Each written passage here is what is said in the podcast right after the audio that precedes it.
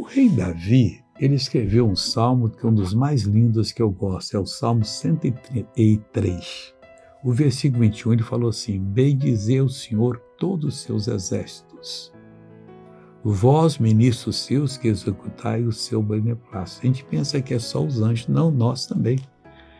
Todo cristão que faz a obra de Deus, que evangeliza o colega de trabalho, o parente, que intercede para o outro, é o ministro de Deus. E essa pessoa, ela está pertencendo, está pertencendo, está pertencente ao exército de Deus. Os exércitos de Deus são enormes, quantidades incalculáveis, e eles fazem a vontade de Deus. O que você tem que fazer? Bem dizer a Ele. Agora eu quero orar por você, ó oh, Senhor Deus. É tão lindo falar de Ti. E mais o bonito é que nós somos parte dos Teus exércitos. E por isso nós estamos aqui para te bendizer. Eu repreendo todo o mal que está nessa pessoa e digo: saia, vá embora e não fique mais.